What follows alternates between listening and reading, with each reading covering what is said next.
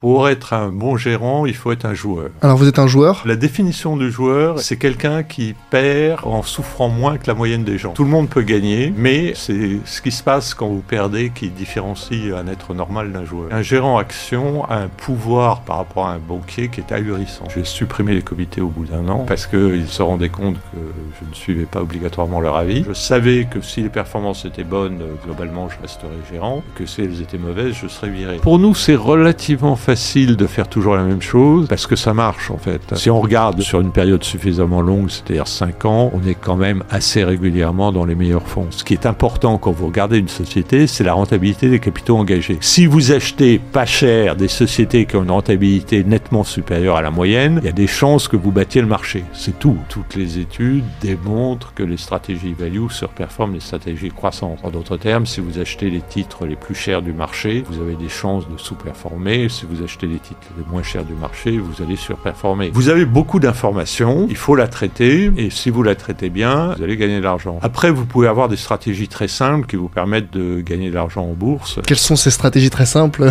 Moi, je conseille aux gens de... L'argent devrait être un outil au service de votre épanouissement. C'est un excellent esclave, mais un très mauvais maître.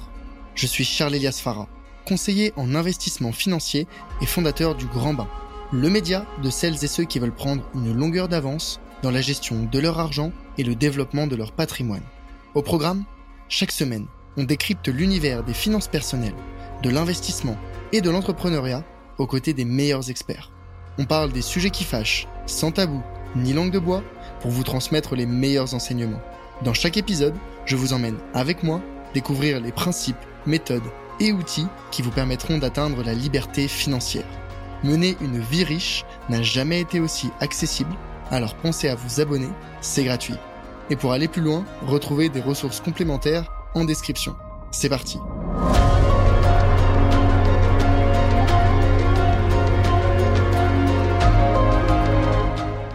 Avant de commencer la discussion, je voulais remercier le partenaire de cet épisode, Tudigo. Vous connaissez la philosophie d'investissement du grand bain, pas de pari, on diversifie. C'est ici que Tudigo prend tout son sens. Tudigo, c'est la plateforme qui permet d'investir à partir de 1000 euros dans les startups à impact les plus ambitieuses de leur secteur. En quelques clics, vous avez accès à des entreprises de tout type de secteur, dans la deep tech, la medtech, la mobilité, bref, il y en a pour tous les goûts. Que vous cherchiez à vous positionner sur des actifs risqués à haut rendement ou des actifs moins risqués comme des obligations, Tudigo a la solution.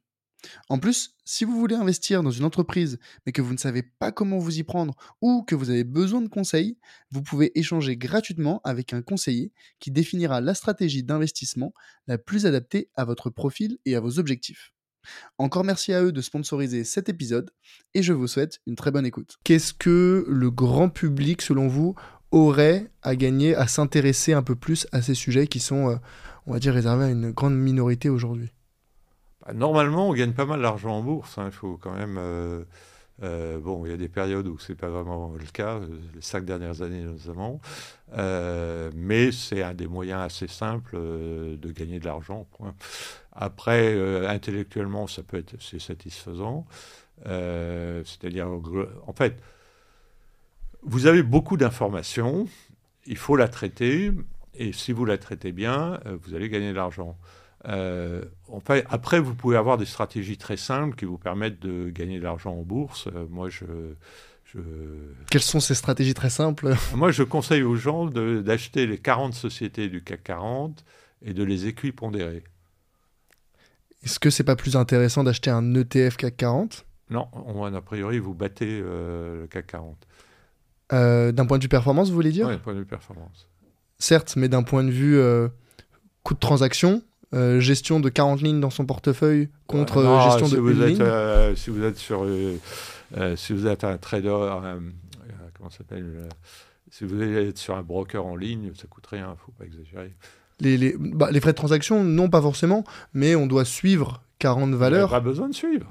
Qui vous a dit que vous devez suivre?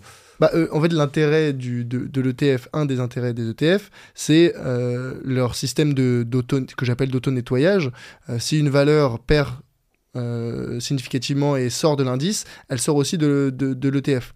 Si on achète les 40 valeurs, ce travail de suivi et de, on va dire, mise à jour du portefeuille, on doit la faire soi-même. Et donc, on doit, un, surveiller les 40 valeurs pour savoir lesquelles on devrait éventuellement sortir. Et deuxièmement, savoir par laquelle on la remplacerait. Non, puisque par définition, vous prenez les 40 valeurs du CAC 40, donc vous n'avez pas le choix. Donc vous, en fait, vous, vous reproduisez euh, le, le... Ah, vous reproduisez le CAC 40, pourquoi mais c'est équipondéré, c'est plus efficace que pondéré. Ah d'accord, donc vous l'équipondérez. Ok, d'accord. Ok, ok. Vous faites pas une pondération par euh, capitalisation boursière. Ouais. D'accord, pourquoi? Parce que ça marche mieux. Ok, c'est ça a été vérifié, donc... Euh, statistiquement, ça marche mieux. Et donc, vous, vous préconisez plutôt, euh, alors supposons qu'on reste dans le royaume des, des, des, ETF, dans le pays des ETF, les, les, ETF équipondérés, selon vous, sont plus intéressants qu'un ETF capipondéré Ouais. Ok, c'est quoi? C'est les, les, les, études qui le ouais, démontrent? C'est statistique. D'accord, ok, je, je, ne pensais pas. Parce qu'en fait, plus un titre est cher, plus il a un poids élevé dans l'indice. Euh, oui, mais c'est par... Parce qu'il est censé Moi, je suis value, donc ça me conforte dans la vision que les values on bat les autres. Ok, ok, ok. Vous, vous avez en aucun ETF, vous investissez pas dans les ETF Non, parce que honnêtement, euh, les fonds que je gère marchent très bien. Donc, euh, on a à peu près 5% du passif des, de la totalité des fonds gérés. Ok, mais euh, votre univers d'investissement, il est relativement euh, restreint par rapport à, la capitalisation totale du marché. Euh, oui, mais à part que ce n'est pas le cas depuis 5 ans, les petites valeurs battent les grandes. si, si vous regardez sur 30 ans, alors là, je ne me rappelle plus du tout, mais... alors, un, je ne me rappelle pas de la performance du fonds, mais à vue de nez, les petites valeurs, c'est 600. En partant de 192 et le CAC 40 a fait 400 et quelques. En bas 100, vous voulez dire En bas 100, euh, voilà. C'est, et nous, on doit être à 3000 ou 4000, maintenant je ne me rappelle plus. 3200, j'ai... Oui, oui, c'est ça, oui, oui. 3200, oui, c'est ça. Depuis 1992 ouais. Ok. Euh, depuis janvier 93. Depuis janvier 93, ok. Euh, Donc, euh, la surperformance des petites valeurs, bon, ça toujours... Enfin, voilà. Je, je, suis obligé à chaque fois de dire, depuis 5 ans, ça ne marche pas mais euh, depuis que le monde est monde, ça marche. Euh, et donc, il n'y a aucune raison de faire autre chose. Vous, c'est ce que. Et aussi... Non, parce que aussi, euh, tout le monde dit les petites valeurs, c'est plus risqué, etc. C'est une plaisante... Pour moi, c'est une plaisanterie. Non, parce que, en fait, la différence entre une grande valeur et une petite valeur, elle est simple. La grande valeur, vous avez plusieurs divisions. Il y a une division qui marche mal et vous la faites disparaître progressivement dans votre rapport annuel vous la fusionnez avec une division qui marche mieux, éventuellement vous la cédez si vous trouvez un imbécile qui a envie de l'acheter, euh, etc. Alors qu'effectivement, la petite valeur, vous avez, euh, pour le même chiffre d'affaires, vous allez avoir beaucoup plus de sociétés, et vous allez avoir une société qui marche mal parmi toutes ces sociétés. Mais c'est pas une différence, pour moi, c'est pas une différence de risque essentiel. Quel est le facteur de risque principal dans ce cas-là? Le facteur de risque, euh, c'est toujours les dépôts. De... Enfin, si je dirais, c'est les des comptes qui sont faux. Ah, les comptes qui sont faux, ça arrive euh, fréquemment? Alors, soit ils sont faux, soit ils sont euh, un peu difficiles à analyser et, et, mal analysés, notamment par le marché. Moi, ce qui m'a frappé, c'est des sociétés en commandite par action euh, moi, ce qui m'a frappé, c'est euh, pendant longtemps euh, certaines sociétés, dont, notamment Ruby, on va citer un nom, qui était une commandite. Qu'est-ce que c'est une commandite par action? Une commandite par action, c'est une société où le pouvoir est donné à des commandités et où ne vous pouvez pas les, leur enlever le pouvoir de gérer la société. Mhm. Euh, et normalement, une commandite, ça vaut, parce qu'il y a eu des transformations de commandite en SA, ça vaut 15% du prix de la société. Euh, et vous avez euh, Ruby pendant très très longtemps. La plupart des brokers, vous sortez des études sur Ruby et ne disaient pas que c'était une société en commandite. Donc la personne qui, euh, d'une part, ne le savait pas ou ne lisait pas attentivement le rapport annuel, euh, voilà, un problème de, valorisation important qui a été complètement mis sous le tapis. Et d'après moi, c'est la... Bon, Ruby va pas très bien en bourse depuis quelques années. Euh, on pense que parce que personne ne veut investir dans les énergies fossiles, Mais c'est peut-être aussi que le marché, dans sa grande sagesse, a découvert que c'était une commandite, parce que maintenant, vous avez des analyses ESG et le G existe. Ouais. Hmm. Euh, mais donc ça, c'est bon, c'est un gros, enfin disons, c'est quelque chose que le marché aurait dû regarder.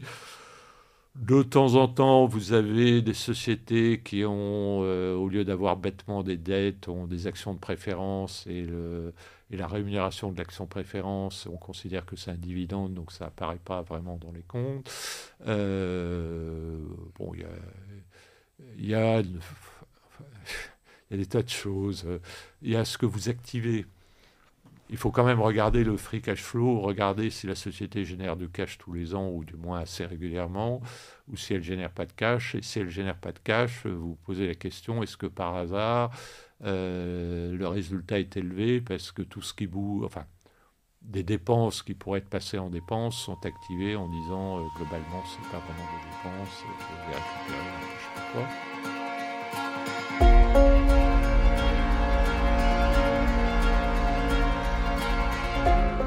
Hello, c'est Charlie. Ce que tu viens d'écouter est un extrait de l'épisode complet que j'ai enregistré avec mon invité.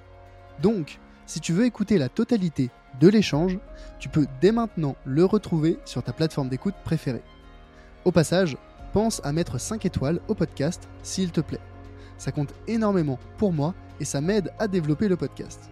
Je te remercie d'avance et te dis à très vite pour un prochain épisode. A plus